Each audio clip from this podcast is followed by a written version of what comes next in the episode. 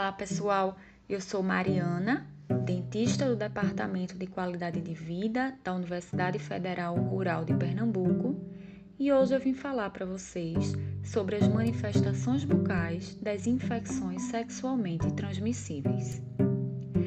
As infecções sexualmente transmissíveis, também conhecidas pela sigla ISTs, são consideradas um grande problema mundial são de fácil contágio e geram uma redução na qualidade de vida das pessoas infectadas.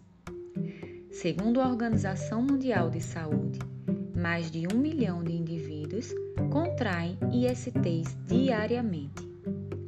Atualmente, foi verificado um aumento dessas infecções entre a população adolescente e de adultos jovens sendo 25% dos casos abaixo de 25 anos.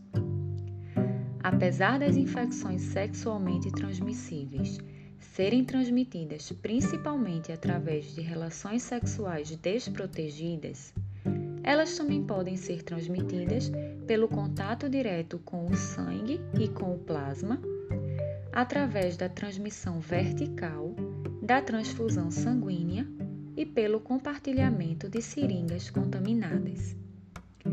As ISTs de maior prevalência na cavidade bucal são a sífilis, a gonorreia, o herpes simples, o HPV e o HIV.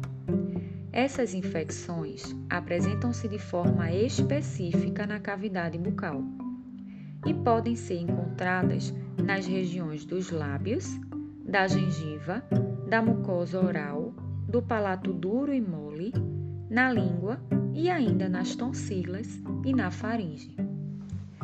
Podem se apresentar na forma de vesículas e bolhas, úlceras, placas brancas, pápulas e nódulos. Apesar dos sintomas estarem presentes nas lesões das regiões genitais, muitas vezes as lesões são assintomáticas na cavidade bucal.